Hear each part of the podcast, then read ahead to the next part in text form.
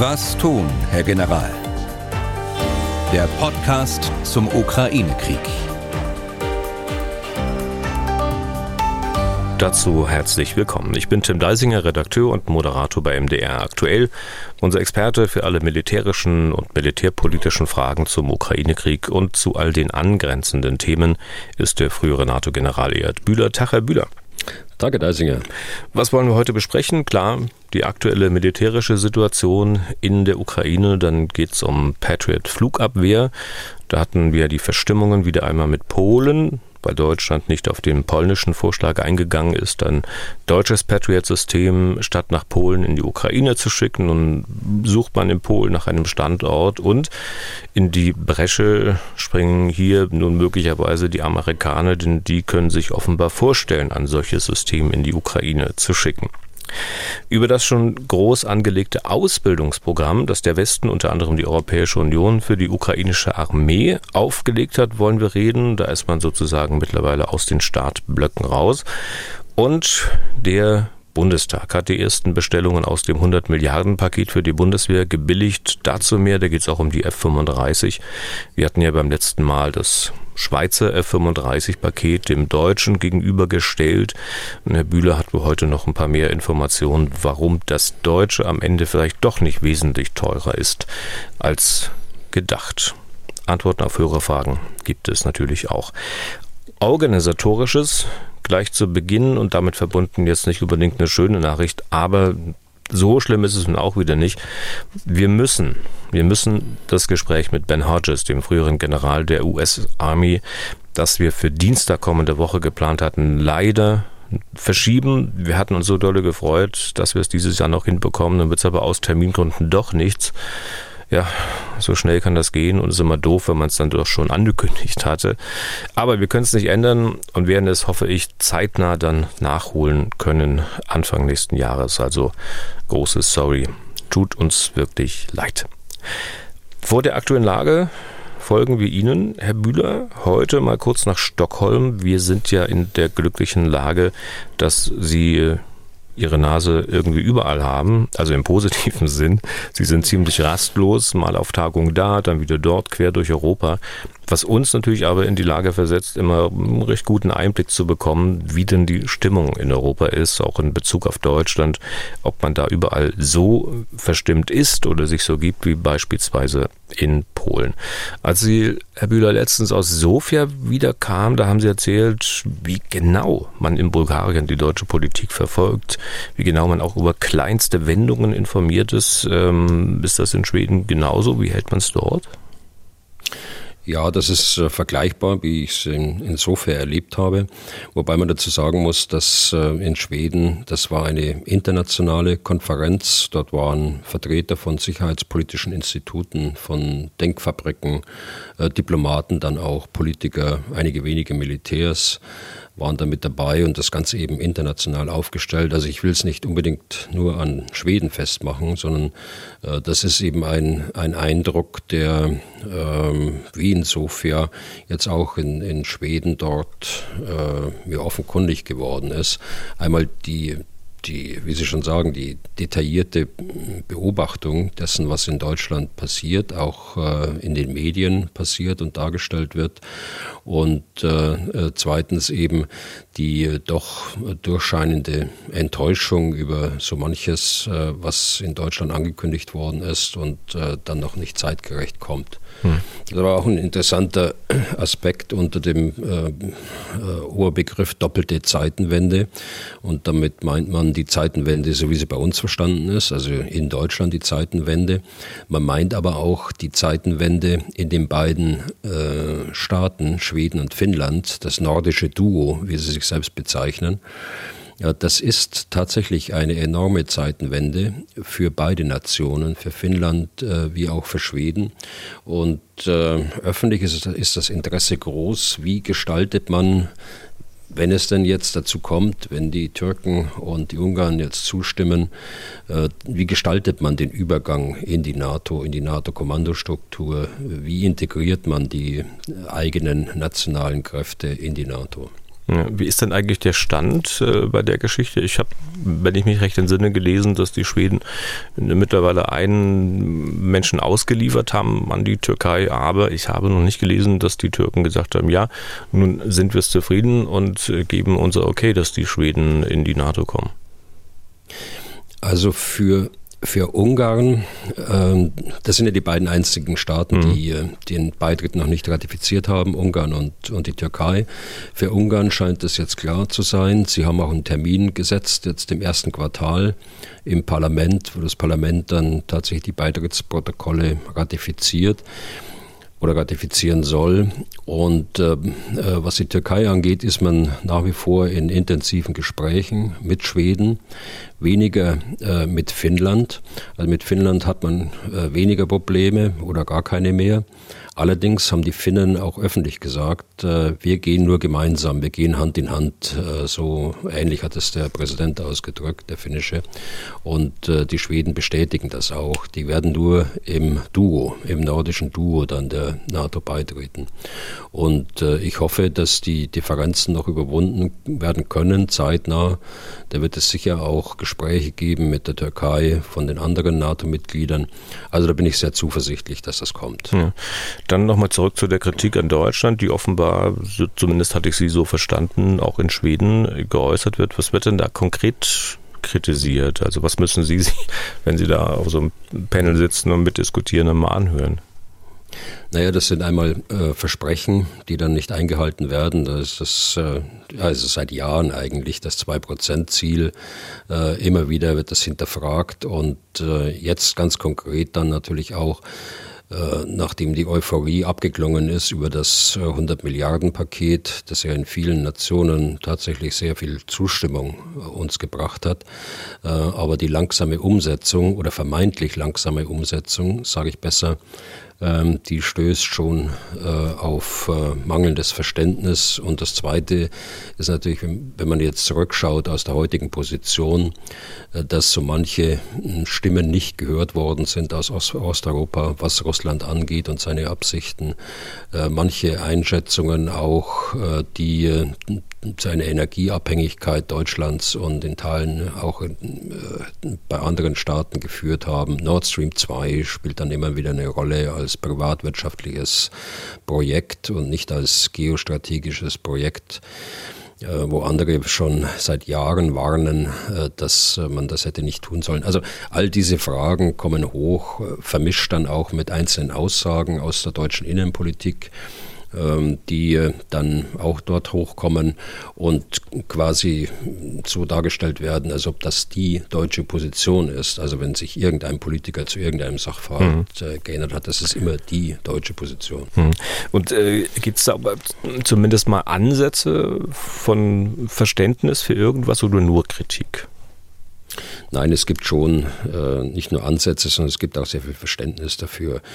Und äh, das äh, insbesondere aus dem militärischen Bereich, die ja wissen, dass man eine Armee nicht in äh, kurzer Zeit transformieren kann von einer Auslandsarmee, äh, die wir hatten äh, und die wir in der letzten Konzeption der Bundeswehr vor zehn Jahren festgeschrieben haben und zweitens äh, sind viele Armeen äh, hier in Europa in einer ähnlichen Lage. Also wenn ich mir nur die Briten anschaue, äh, dann sieht man das sehr deutlich und insbesondere beim britischen Heer, aber auch bei den Franzosen ist es nicht viel anders.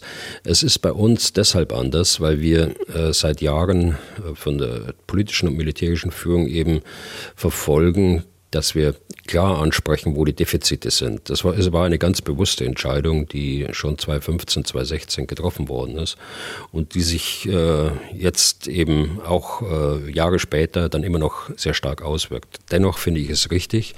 Wir müssen äh, klar äh, den, dem Steuerzahler, äh, auch der Politik signalisieren, also mit diesem Dispositiv, äh, das kann man bestimmte Aufgaben nicht vollumfänglich erfüllen. Und äh, das tun wir ja. Und das hat dann natürlich auch Rückwirkungen auf, äh, auf den internationalen Bereich, wenn es bei uns in den Medien dargestellt wird. Hm. Aber habe ich es recht verstanden? Äh, das wird dann nicht mit einer Attitüde vorgetragen, die da lautet, also Deutschland macht immer alles falsch und alle anderen alles richtig in Vergangenheit und Gegenwart. Zumal das ja auch recht unwahrscheinlich ist, dass es dann so wäre. Ne? Nein, das ist, äh, das ist nicht der Fall. Vor allen Dingen auch aus dem wissenschaftlichen Bereich. Das sind schon ganz hervorragende Analytiker mit dabei, die äh, durchaus differenzieren können und das auch dann dementsprechend auch darstellen. Also nur Kritik um der Kritik willen ist es sicher nicht. Ja. Und persönliche Frage, wie geht es Ihnen eigentlich dann, wenn Sie da auf so einem Podium sitzen und äh, dort den Buhmann geben müssen? Also ich meine, klar, Sie sind Erhard Bühler, Sie sind nicht Deutschland. Wir kennen auch Ihre Meinung zu verschiedensten Dingen, aber ich könnte mir vorstellen, äh, dass man Sie dort halt auch als Vertreter Deutschlands wahrnimmt und dann sich alles Kritische über Sie ergießt. Naja, manchmal muss man tatsächlich sagen, man ist also kein Vertreter der deutschen Regierung oder der deutschen Politik. Man versucht zunächst äh, zu erklären. Es gibt ja für vieles äh, Erklärungen. Es gibt äh, auch Erklärungen dafür, dass das 100 Milliarden Paket äh, jetzt erst in dieser Woche dann so, so wirklich mit einigen Projekten auch wahr wird.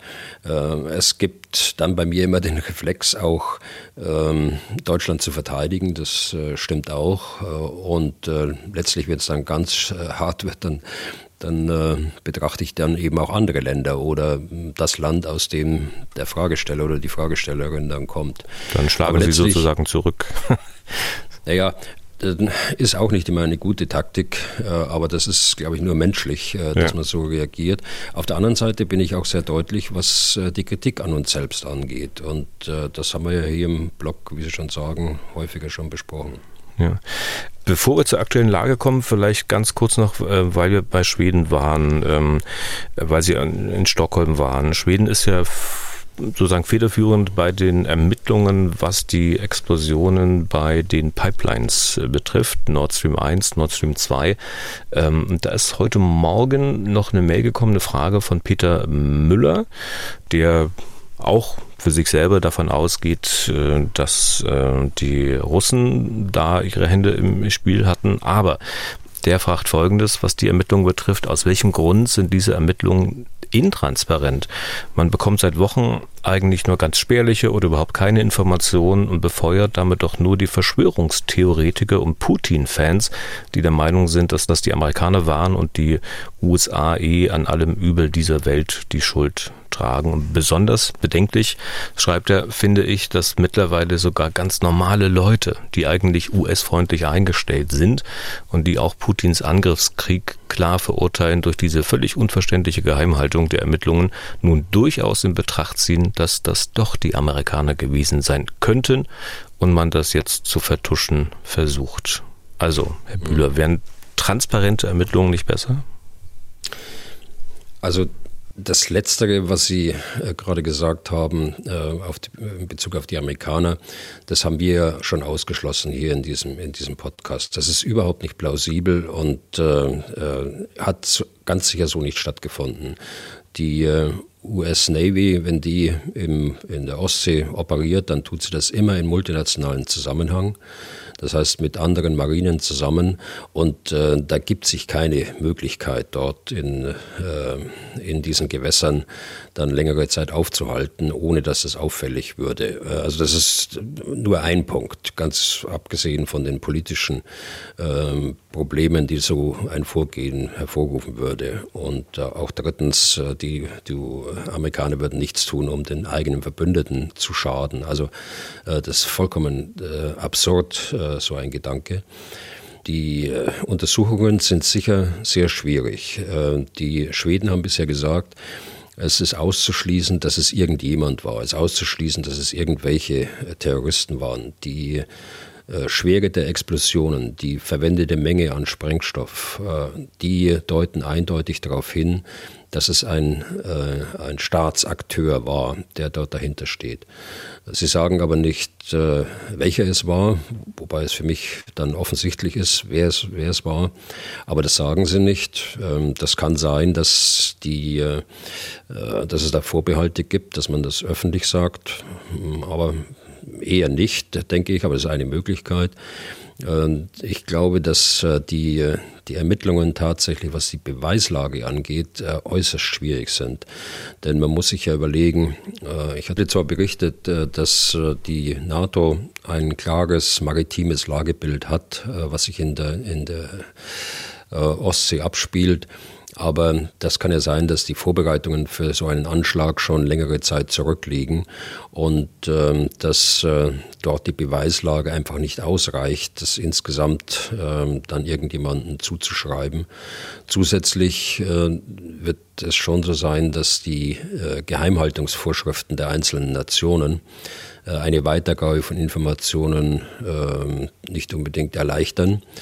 Äh, wenn sie tatsächlich Erkenntnisse haben. Auch das ist ein Fall. Und das sind eben so viele äh, Beteiligte äh, dabei an diesen, an diesen Untersuchungen, dass das für die Schweden sicher keine einfache Aufgabe ist. Hm. Dann schauen wir jetzt auf die aktuelle Lage, Herr Bühler. Wie sieht es denn in der Ukraine aus? Herbst oder Winterstarre an der Front, also bezogen darauf, dass sich die Frontlinie nicht sonderlich verschiebt, denn geschossen, gekämpft wird ja schon immer wieder ziemlich heftig, wenn wir zunächst mal am Boden bleiben. Hm. Also von Winterstarre ist noch, keine, ist noch keine Rede. Nach wie vor gibt es heftige Kämpfe im Norden der Frontlinie. Äh, das heißt, in dem Bereich Krimina äh, hier gelingt es der Ukraine bisher nicht, die äh, Verteidigungsstellungen der Russen zu durchbrechen, die sie in den letzten Wochen dort aufgebaut haben. Ebenso äh, gilt das, was die heftigen Kämpfe angeht, auch äh, für den zentralen Teil des äh, Donbass, also den Bereich Bachmut insbesondere, den wir schon häufiger jetzt erwähnt haben.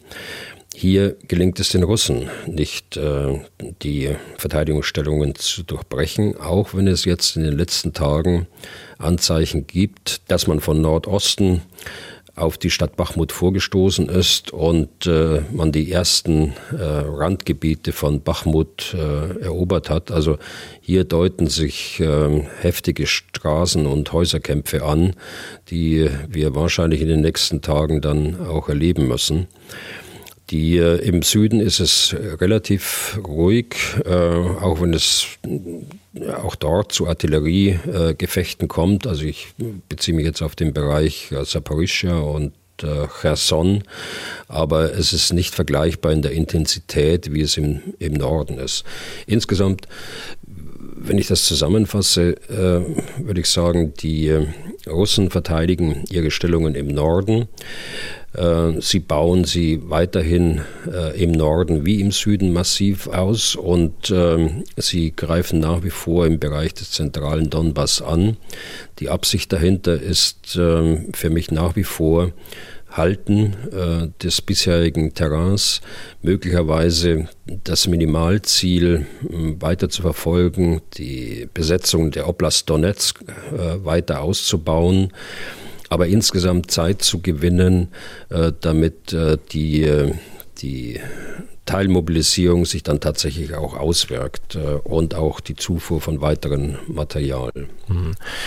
Luftangriffe der Russen gibt es auch immer wieder mit den nach wie vor entsprechenden Auswirkungen auf die Energieversorgung im Land, ja? Ja, wobei wir in den letzten Tagen äh, Luftangriffe gesehen haben auf äh, etwas niedrigerem Niveau. Äh, Drohnen auf Kiew allerdings. Äh, ich glaube, es war am gestrigen Donnerstag. Wir haben aber kurz vor der Aufzeichnung die ersten Berichte bekommen, dass äh, es heute wieder Luftalarm gegeben hat, heute Morgen in vielen Regionen Raketenangriffe auf Kiew, auf Kharkiv, auf Odessa, Sumi und andere Städte. Es sind einige Städte äh, ganz ohne Strom, äh, während wir hier den Podcast aufnehmen. Und äh, wir werden sehen äh, im Laufe des Tages oder morgen, äh, wie groß die, äh, der, der Luftangriff war. In der Intensität sicher äh, viel größer, wenn ich äh, sehe, wie viele Städte ich jetzt da schon aufgezählt habe, viel größer als in den letzten Tagen mit den entsprechenden Wirkungen auf die Energieversorgung. Mhm. Erstaunlich ist ja, dass offenbar aber der allergrößte Teil der Ukraine, die noch, der noch im Lande ist, trotz aller Widrigkeiten bleiben will. 93 Prozent, diese Zahl hat zumindest die internationale Organisation für Migration genannt. Man bezieht sich dabei auf eine repräsentative Umfrage, die man zwischen dem 25. November und dem 5. Dezember gemacht hat. Das sind sicher Zahlen, die man in Moskau nicht gerne liest. Ja, das ist richtig. Also diese internationale Organisation für Migration ist in der Regel sehr zuverlässig. Jedenfalls habe ich das aus anderen äh, Einsatzgebieten und Einsätzen äh, so festgestellt. Es ist bemerkenswert. Äh, das bedeutet auf der, auf der, anderen Seite, dass Russland seine Ziele bisher nicht erreicht hat und äh, nach allem, was man äh, sich vorstellen kann, auch nicht erreichen wird, nämlich dass sie den Willen der, der Bevölkerung zum Durchhalten tatsächlich brechen. Äh, auch mit äh, einem verschärften Terror nicht, ganz offensichtlich. Aber es unterstreicht eben auch die äh, notwendige Winterhilfe, die jetzt ja in größerem Umfang anläuft. darauf ist die Bevölkerung, die dort verblieben ist, weiterhin angewiesen. Und wenn man äh, nicht will, dass die Bevölkerung äh, dann in großen Teilen die Großstädte auch verlässt, äh, möglicherweise auch ins Ausland zieht wie andere, dann muss man diese Winterhilfe unterstützen. Ja. Ganz kurz nochmal konkret zu den äh, Luftangriffen. Die sind auch nach, nach wie vor aktuell vornehmlich mit Drohnen durchgeführt. Wir hatten ja schon bei den Schlägen auf Odessa eigentlich keine Raketen gesehen. Ne? Also jedenfalls in den letzten Tagen sind sie mit Drohnen durchgeführt worden. Wir hatten beim letzten Podcast ja schon gesagt, offensichtlich ist wieder eine neue Charge von äh, Drohnen angekommen aus dem Iran. Aber die Meldungen, die heute Morgen äh, da sind, die deuten auf Raketenschläge äh, wieder hin. Also dieses Muster setzt sich weiter fort der Eskalation äh, am frühen Morgen, meistens, wenn der Energieverbrauch besonders hoch ist, äh, dann äh, schlägt man äh, in der gesamten Ukraine und in vielen Städten äh, massiv zu. Äh, das äh, scheint heute der Fall zu sein und dann nimmt die Intensität wieder ab. Dann lässt man die Ukraine die Energieinfrastruktur wieder aufbauen, um dann wieder weitere Tage später wieder erneut zuzuschlagen. So ist das Motto. Das ist also ganz systematisch und vorgeplant. Hm. Dann äh, gab es ja Meldungen von ukrainischer Seite, dass man Anfang 2023 eine neue Offensive starten werde. Ähm, ich glaube, der Saluschny hat heute nochmal gesagt, äh, dass das zumindest in der Pipeline ist, dass man da was äh, vorbereitet.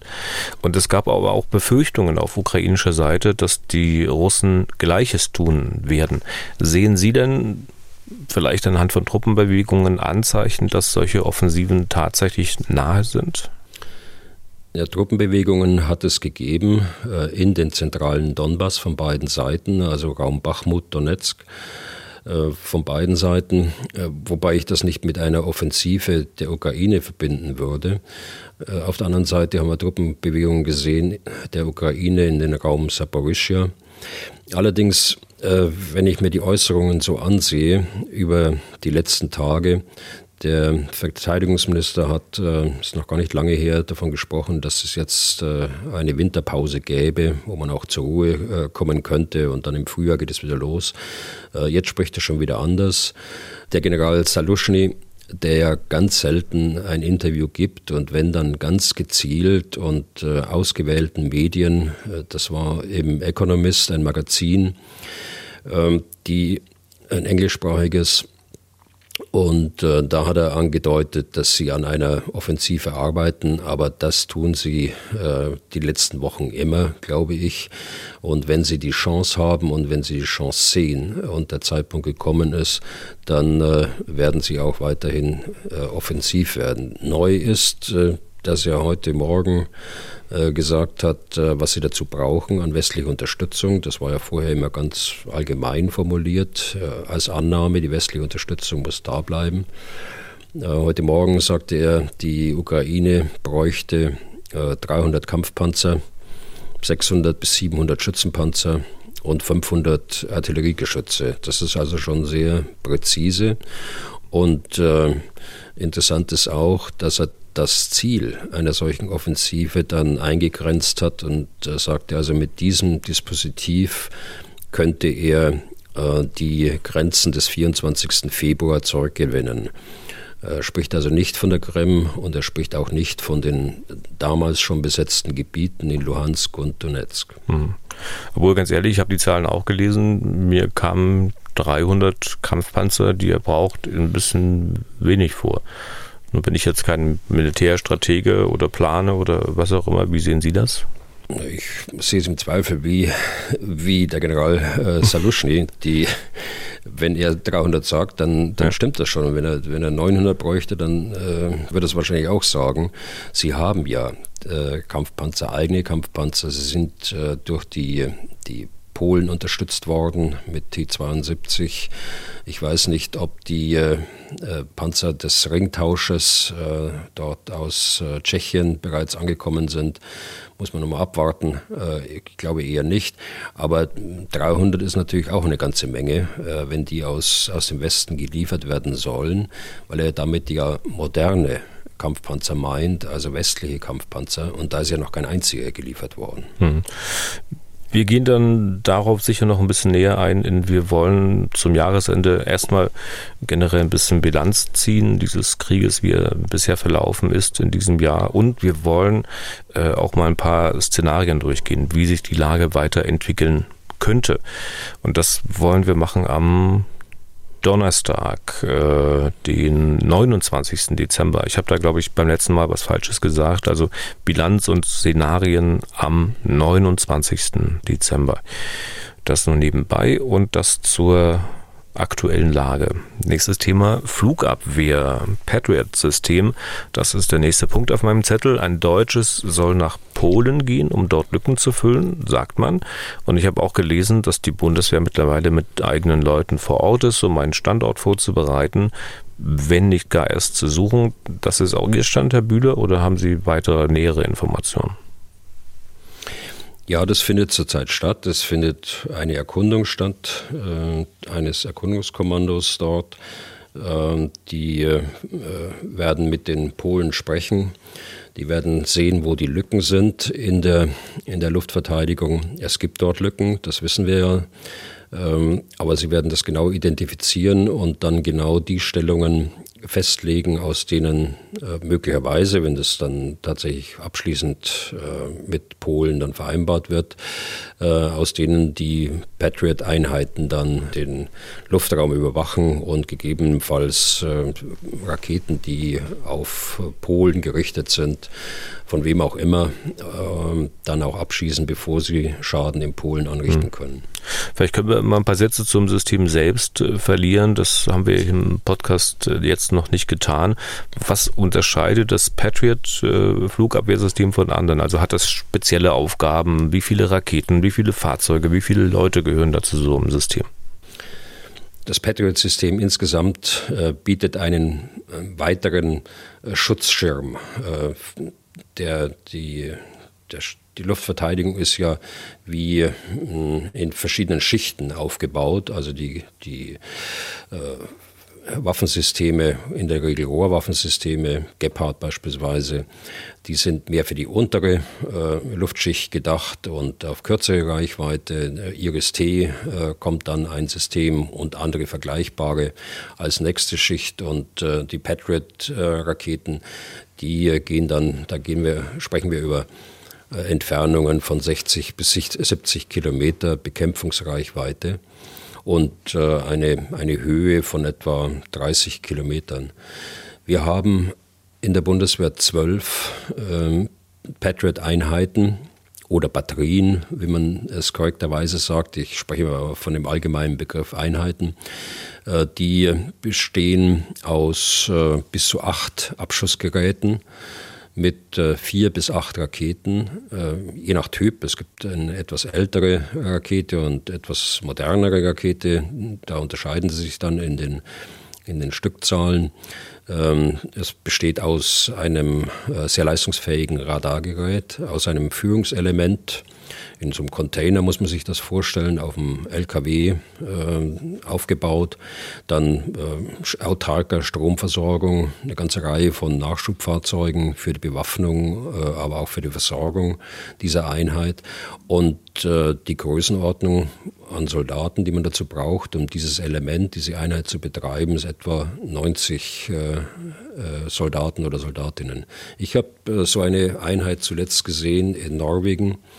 Äh, es ist vier Jahre her, 2018. Ich war sehr beeindruckt. Äh, habe es nicht zum ersten Mal gesehen, aber ich war sehr beeindruckt, weil diese Luftverteidigungseinheiten Patriot ja sehr viel auch gelernt haben über die letzten Jahre. Äh, sie waren ja lange Zeit in der Türkei äh, stationiert, um Raketen abzuwehren aus, aus dem Bereich Syrien. Äh, sie sind jetzt aktuell mit zwei Einheiten in, in der Slowakei stationiert, um den slowakischen Luftraum abzudecken. Also äh, was die leisten und was sie können, da war ich schon sehr beeindruckt. Aber vielleicht hört der eine oder andere zu, der damals auch dabei war. Ja. Aber haben die Patriots irgendwas an sich, das den russischen Präsidenten Putin dazu bewogen haben könnte, den USA für den Fall zu drohen, dass sie ein US-Patriot-System in die Ukraine schicken? Ich weiß jetzt nicht, ich habe jetzt nicht in Erinnerung, Herr Deisinger, dass der Putin da selbst was gesagt hat, aber eine Sprecherin hat dazu Stellung genommen, äh, dass es ernste Konsequenzen gäbe und ähm, dass äh, diese Patriot-Einheit natürlich ein legitimes Ziel ist. Aber das ist ja eine Selbstverständlichkeit. Natürlich, wenn man die Patriot in die Ukraine äh, schickt, die Waffensysteme, die dann auch von den Ukrainern betrieben werden dort, dann sind die ein legitimes Ziel man muss rechnen, dass sie dann auch gezielt gesucht und äh, bekämpft werden.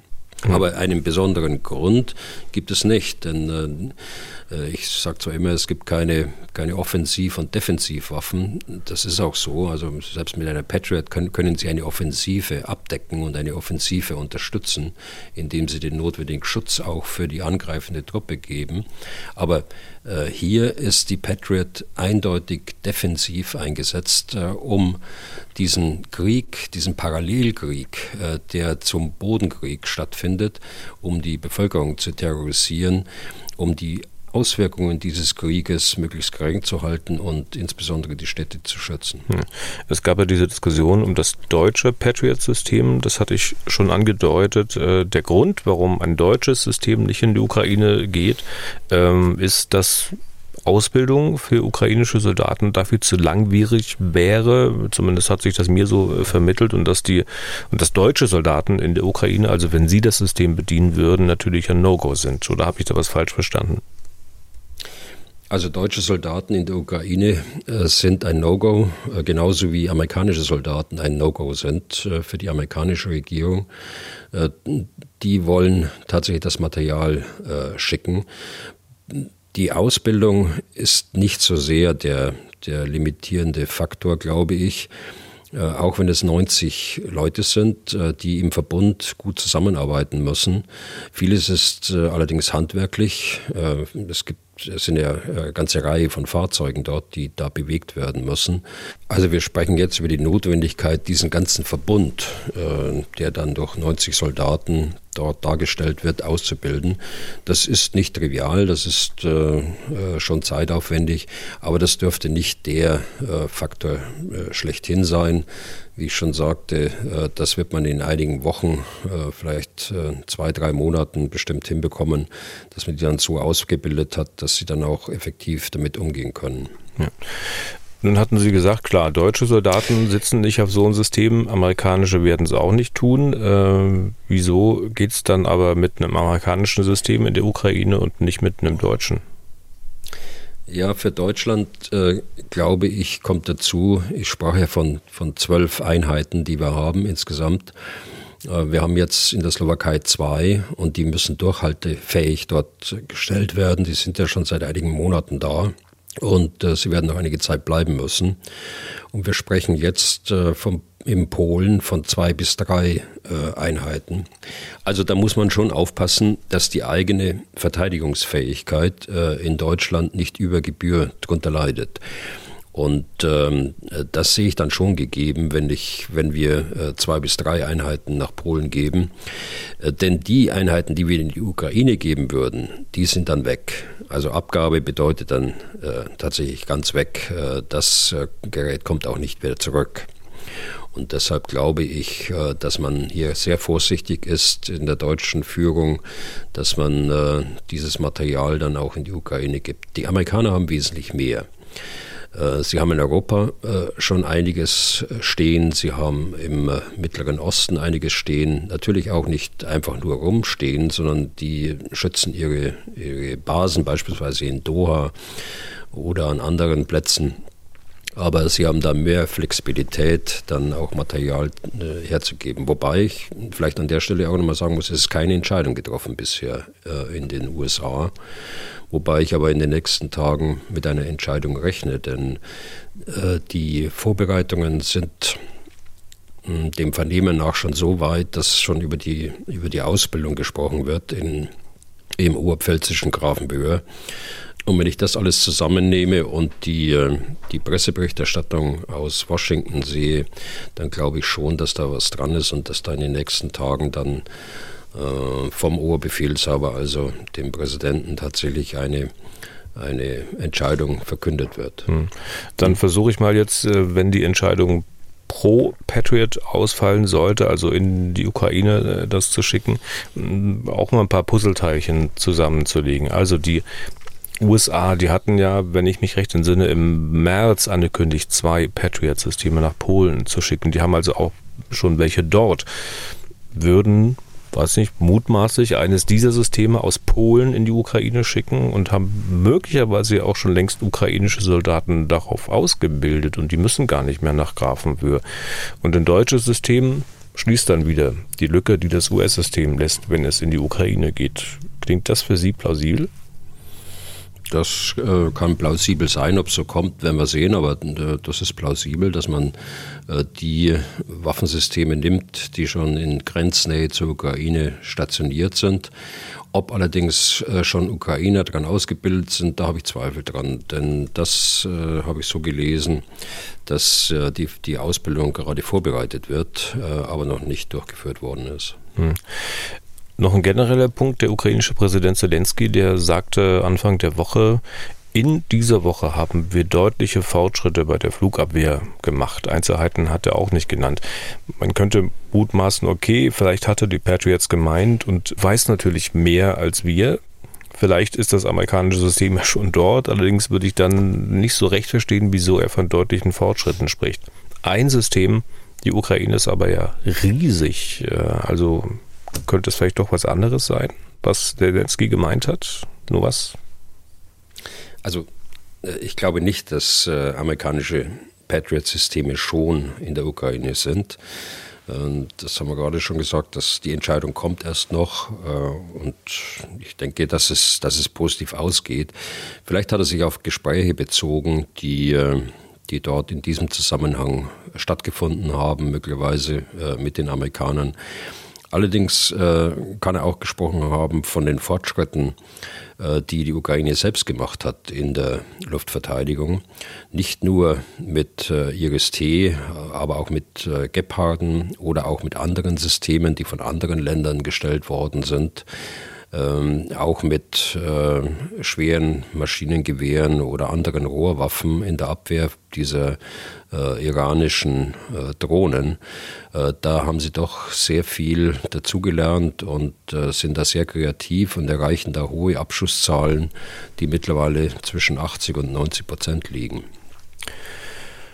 Okay, Strich drunter kommen wir generell mal zur Ausbildung ukrainischer Soldaten. Das, was Kanada, Großbritannien und die USA ja seit 2014 schon machen, wollen die Europäer jetzt auch tun. 15.000 Soldaten insgesamt, 5.000 allein in Deutschland. Und äh, damit ist es wohl nun auch tatsächlich losgegangen, Herr Bühle. Also ich nehme an, nicht gleich mit allen 5.000, oder? Also den ersten Satz, äh, den Sie gerade gesagt haben, äh, seit 2014 USA, Kanada und Großbritannien, da war Deutschland schon auch beteiligt und andere NATO-Staaten in der Beratung und Ausbildung der ukrainischen Armee, das letztlich dazu geführt hat, dass die ukrainische Armee eine komplett andere ist, als sie in 2014 war. Das wollte ich nur der Vollständigkeit äh, sagen mhm. dazu.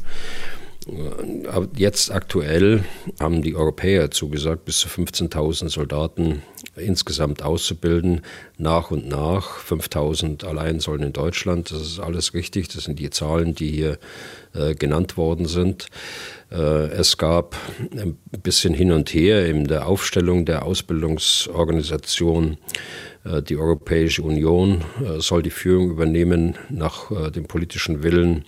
Und unterhalb dieser Gesamtführung hat sich Polen und Deutschland ein bisschen verhakt in der Diskussion, wo soll es stattfinden und wer soll dann die Führung dort auf quasi nachgeordneter Ebene, das Oberkommando in Brüssel, und äh, die nachgeordnete Ebene dann in Deutschland und in Polen. Äh, so wurde es dann vereinbart. Auf deutscher Seite haben wir einen äh, ausgezeichneten General, General Marlow, der einer der beiden Stellvertreter des Inspekteurs des Heeres ist, also sehr hochrangig ange, angesiedelt, Generalleutnant, der sehr viel internationale Erfahrung auch hat und äh, ganz sicher auch dieses äh, etwas schwierige Konstrukt, das ihm da politisch vorgegeben worden ist mit äh, Europäischer Union und dann zwei Staaten, Polen und Deutschland, das wird er sicher gut ausbalancieren können. Ich persönlich hm, meine, dass ähm, Staaten das alleine äh, selbst machen können. Die Briten machen es uns ja vor ganz aktuell, äh, schon in den letzten Wochen und Monaten, haben sie Rekruten und Reservisten ausgebildet. Äh, also aus militärischen Gründen, aus Ausbildungsgründen ist es sicher nicht erforderlich, da noch einen europäischen Überbau zu haben aus Brüssel. Äh, aber aus politischen Gründen verstehe ich das natürlich, äh, den Zusammenhalt dort der Europäischen Union auch äh, öffentlich darzustellen in solchen militärischen Unterstützungsmaßnahmen. Hm. Sie haben ja immer wieder davon gesprochen, wie wichtig es ist, dass Einheiten lernen, zusammenzuwirken, ähm, dass sie im Gefecht dann erfolgreich sein können, äh, dass es nicht getan ist mit einer gewissen Anzahl Soldaten und Technik, sondern dass die auch als Team eingespielt sein müssen, um einen leistungsstarken Kampfverband zu bilden. Heißt das, dass diese 5000 Mann in Deutschland dann auch als ein Verband ausgebildet werden, dass sie nach der Ausbildung auch in der Ukraine einen Verband bilden? Ja, äh, da ist daran gedacht, ähm, eine Brigade auszubilden. Und eine Brigade ist nach unserem Maßstäben so etwa 5000 Soldaten. Äh, auch äh, wenn, ich, wenn man in die Ukraine schaut, ist das der Maßstab mit den entsprechenden Unterstützungstruppenteilen, die dazugehören. Also man hat jetzt die Ausbildungsprogramme zusammengestellt für eine solche Brigade und man hat begonnen mit der Führung, mit der Ausbildung der Führung. Das heißt, äh, des Brigadekommandeurs und äh, seines Stabes, also äh, des Gefechtsstandes der Brigade. Das macht man von oben nach unten also erstmal das Zusammenwirken dort auf der, auf der Führungsebene sicherzustellen, sicherzustellen, dass die Führung alle Fähigkeiten im Blick hat und äh, die Fähigkeiten auch zusammenführen kann in der Operationsplanung und in der Operationsführung. Und äh, dann geht man runter auf die einzelnen Bataillone und äh, insgesamt äh, zum Schluss wird man den gesamten äh, Truppenkörper dort auch in der Ausbildung haben. Und äh, was wird dann genau ausgebildet? Ähm, an welche Technik wird da geschult in Deutschland? Also in, dem, in der ersten Phase und in der zweiten Phase äh, wird man sehr stark auf äh, computerunterstützte äh, Übungen setzen. Äh, das heißt, äh, Übungsanteile mit, den, mit, den, mit dem Brigadekommandeur und mit, dem, mit seinem Stab machen, indem sie sehr an der Realität orientiert äh, Truppenteile einsetzen müssen, die erstmal gar nicht da sind, sondern die äh, im Computer sind, sprich auf dem Papier. Dann, äh, und wenn, wenn das der Fall ist, dann geht man eben, wie ich vorhin schon sagte, dann weiter runter auf die, auf die äh, Bataillonsebene, bezieht die mit ein. Das werden auch äh, äh computerunterstützte Übungen sein. Äh, mit welcher Technik, äh, das ist offensichtlich jetzt noch in der Planung. Da ist auch noch nichts veröffentlicht äh, worden. Da will ich auch nicht spekulieren dabei. Die äh, wesentlich ist, dass man mit der Führung jetzt begonnen hat. Das ist der erste Schritt und man wird sehen, wie sich die weiteren Schritte dann darstellen. Ja. Kann man damit rechnen, dass diese Technik, an der Sie dann lernen, äh, möglicherweise auch gleich mit in die Ukraine geht? Weil ich kann mir jetzt schlecht vorstellen, dass da in der Ukraine Technik für ein, zwei, drei Brigaden ungenutzt rumsteht. Ja, das, ähm, das wäre jetzt, das habe ich gerade schon angedeutet, das wäre jetzt tatsächlich Spekulation. Also Sie meinen jetzt, Sie verknüpfen jetzt äh, westliche, westliches ja. Gerät, äh, das aus verschiedenen Staaten kommt. Ich glaube, das ist ein, guter Gedanke, aber äh, das ist in der Kürze der Zeit, wie man sich das, wie man sich das vorstellt, glaube ich, nicht realisierbar. Ich weiß es noch nicht, wie das ausgeht, deshalb will ich da, wie gesagt, nicht spekulieren drüber. Okay. Ganz kurz noch, was das Personal betrifft. Jetzt mal eine einfache Rechnung, Herr Bühler. 5000 Soldaten werden in Deutschland ausgebildet. Zelensky hat vor vielen Wochen mal davon gesprochen, wie viele hundert ukrainische Soldaten jeden Tag an der Front sterben.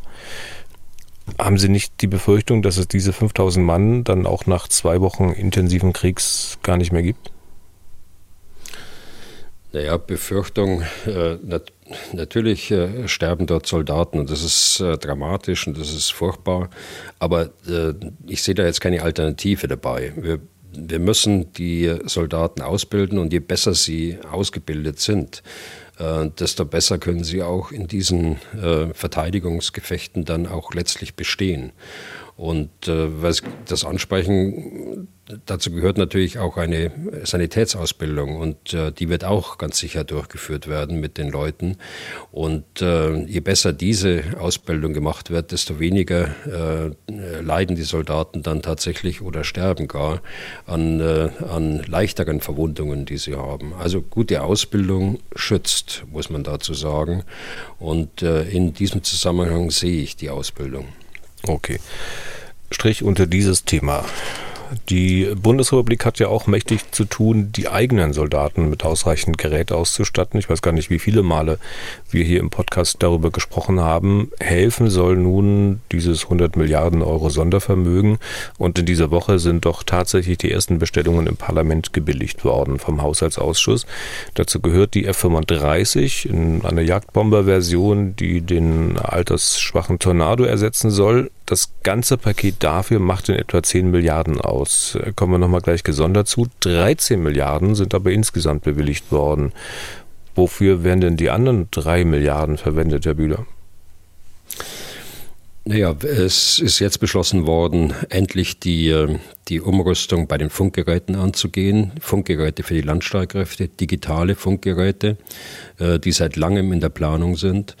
Es ist zweitens beschlossen worden, den äh, Puma nachzurüsten. Deutschland hat ja einen sehr modernen Panzer für die Panzergrenadiere, 350 Stück etwa.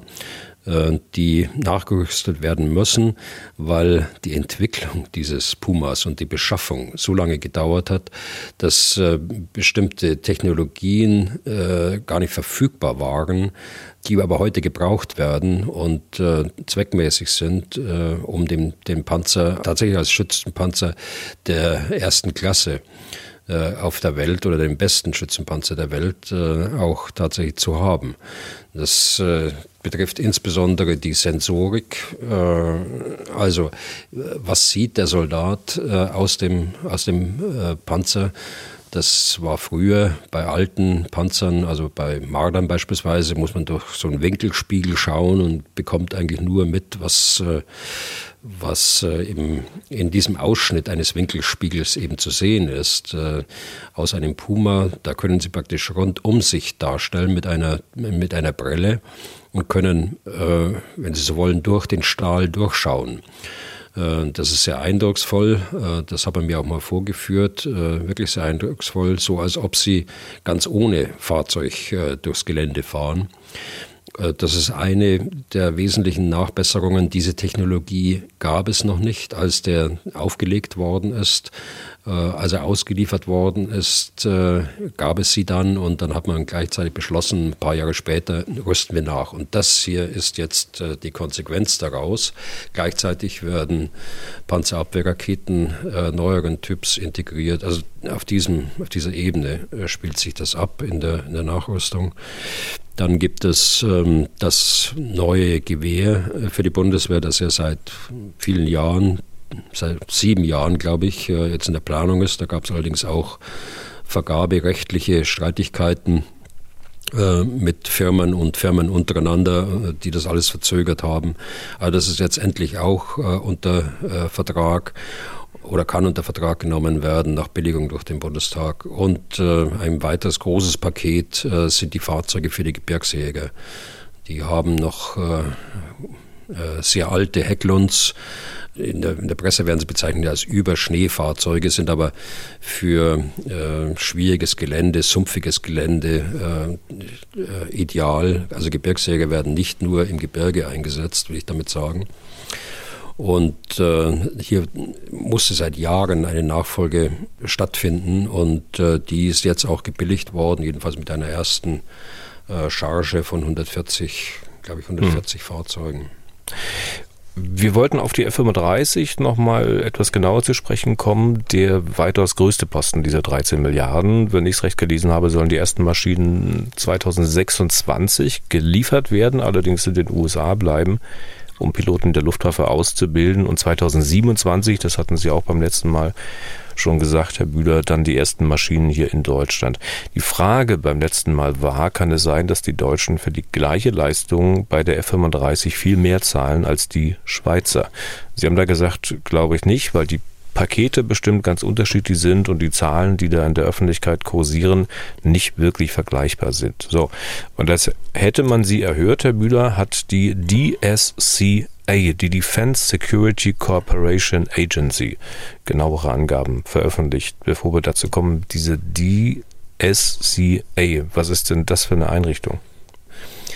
Das ist eine amerikanische Behörde, die den Auftrag hat, ähm, sogenannte Foreign Military Sales, also ähm, Waffenverkäufe, die die amerikanische Regierung an andere Regierungen macht. Das handelt sich also hier von Regierung zu Regierung äh, zu unterstützen. Also sie unterstützen die Einführung des Gerätes bei den anderen Streitkräften, sie unterstützen in der Ausbildung, Logistik, in der Wartung und dergleichen mehr. Also eine sehr leistungsfähige Organisation, die die Amerikaner da aufgebaut haben und äh, damit sicherstellen, dass ihre Waffen eben äh, dorthin kommen, wo sie hin sollen und dann auch dort ihren Zweck erfüllen. Wobei sie da sehr genau hinschauen, wem sie sowas äh, auch verkaufen. Das ist nicht so, dass das jeder bekommt, sondern das ist eine Genehmigung, die dann erteilt wird von der amerikanischen Regierung und die wurde schon erteilt im Sommer des Jahres und äh, wirkt sich jetzt praktisch mit der äh, Billigung durch den Bundestag so aus,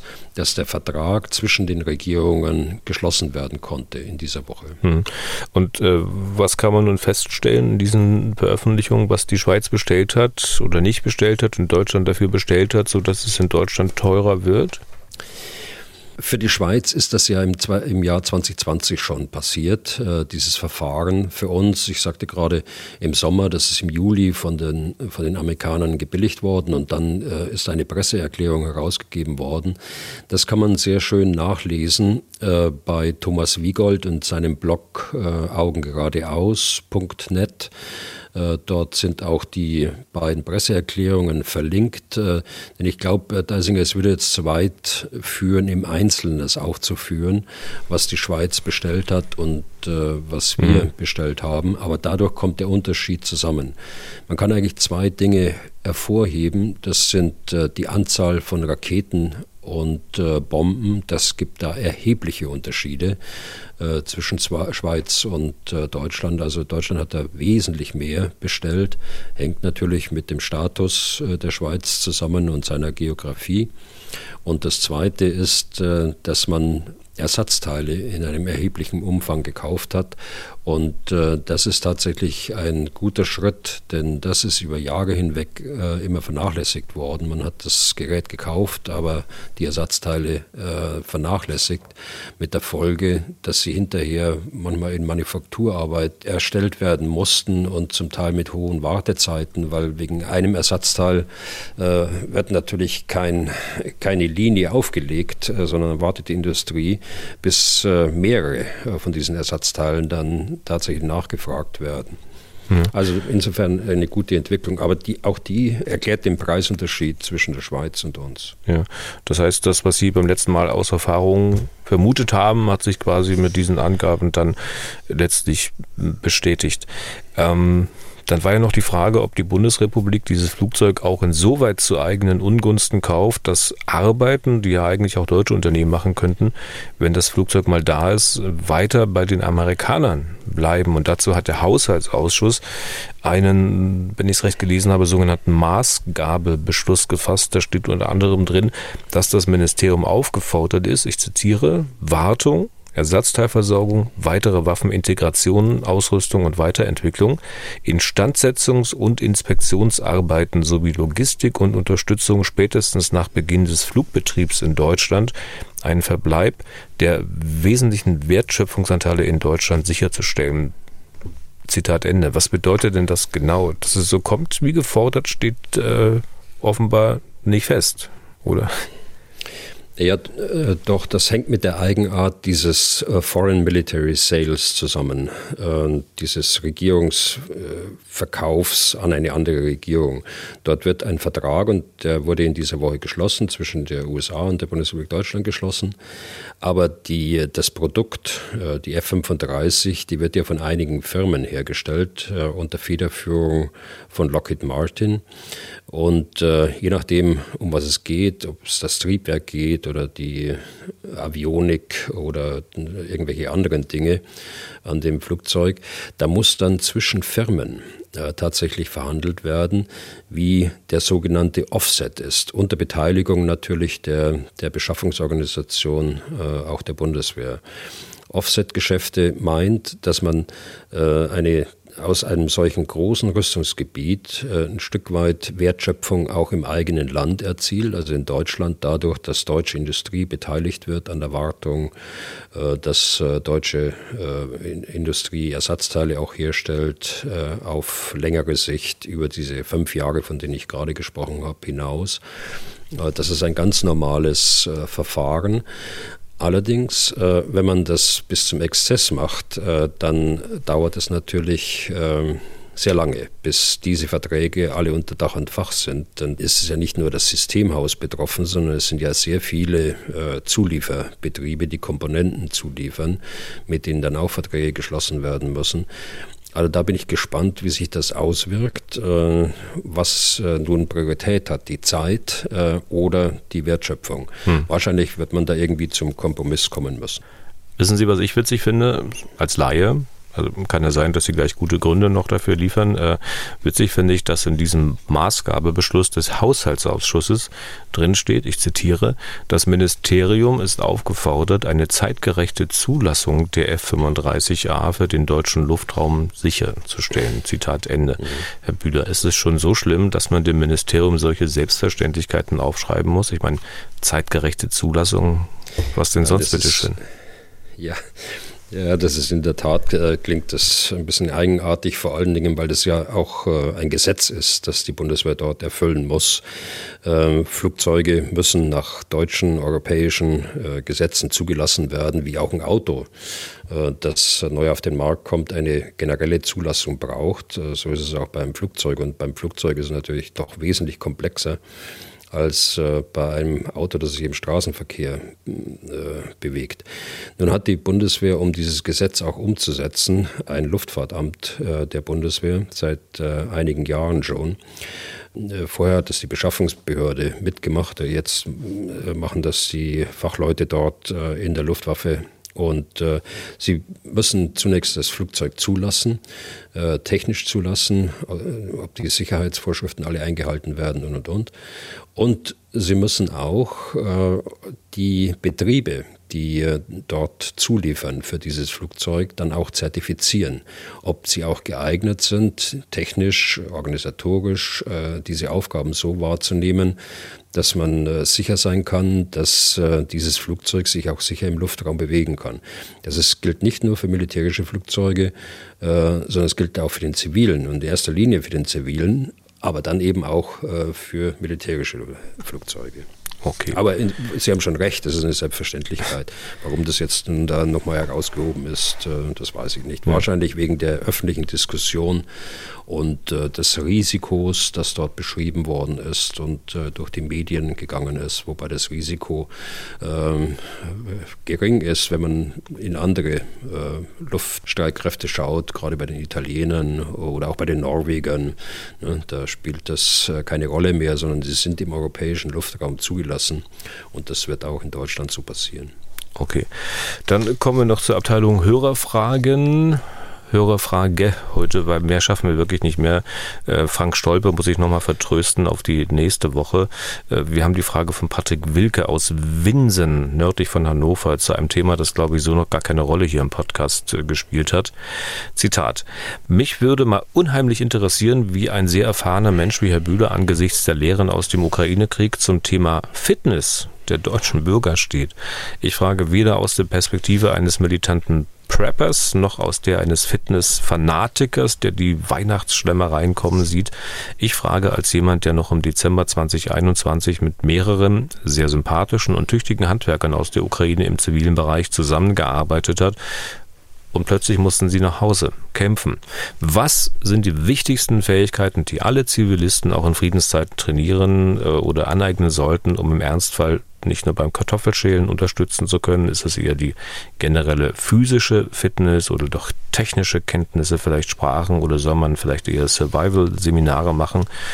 Hand aufs Herz, was würden Sie sich wünschen, dass Menschen wie zum Beispiel ich, also der Mailschreiber Patrick Wilke, in Klammern ex-Zivi Mitte 40, nicht nur die Brille wird langsam dicker, tun, um auf potenzielle Krisenzeiten vorbereitet zu sein? Und ähm, Herr Wilke betont nochmal, die Frage ist überhaupt nicht ironisch oder hobbymilitaristisch gemeint. Nein, das äh, habe ich auch nicht so verstanden. Ich würde sie auf der anderen Seite auch nicht zu sehr militärisch beantworten wollen, sondern eher äh, unter dem Begriff Gesamtverteidigung. Und äh, wir haben einleitend von, von Schweden, Finnland gesprochen. Äh, wir, haben, wir sehen in der Ukraine, dass äh, diese Länder ein ganz intensives äh, Gesamtverteidigungssystem haben, wie wir es äh, in der Bundesrepublik Deutschland bis zum Ende des Kalten Krieges auch hatten, das wir leider nach dem Kalten Krieg aufgegeben haben. Also wenn man das, wenn man das so sieht, dann muss man eigentlich berücksichtigen, dass sich jeder Bürger mit seinen Fähigkeiten und mit seinen Anlagen dort in irgendeiner Art und Weise in die Gesamtverteidigung mit einbringen kann. Äh, sei es äh, im äh, medizinischen Bereich, sei es im Bereich des Katastrophenschutzes, im Bereich der, der Hilfsdienste, humanitäre Hilfe oder eben auch im militärischen Bereich. Und im militärischen Bereich trifft es natürlich in erster Linie für die Aktiven zu, für die aktiven Soldaten. Darüber sprechen Sie aber nicht, Herr Wilke. Äh, deshalb äh, würde ich das aus dem zivilen Bereich äh, eher begrenzen auf die Reservisten, die schon mal in der Bundeswehr waren, schon mal ausgebildet worden sind. Und äh, für diese gilt äh, gleich wie für die aktiven Soldaten ein hoher Anspruch, die äh, physische Leistungsfähigkeit, aber auch psychische Leistungsfähigkeit äh, zu erhalten. Das gelingt nicht immer, selbst bei den äh, aktiven Soldaten. Das sieht man ja auch ab und zu bei dem einen oder anderen. Ich hatte auch schon mal Übergewicht, also muss also durchaus auch selbst kritisch da an die Sache rangehen.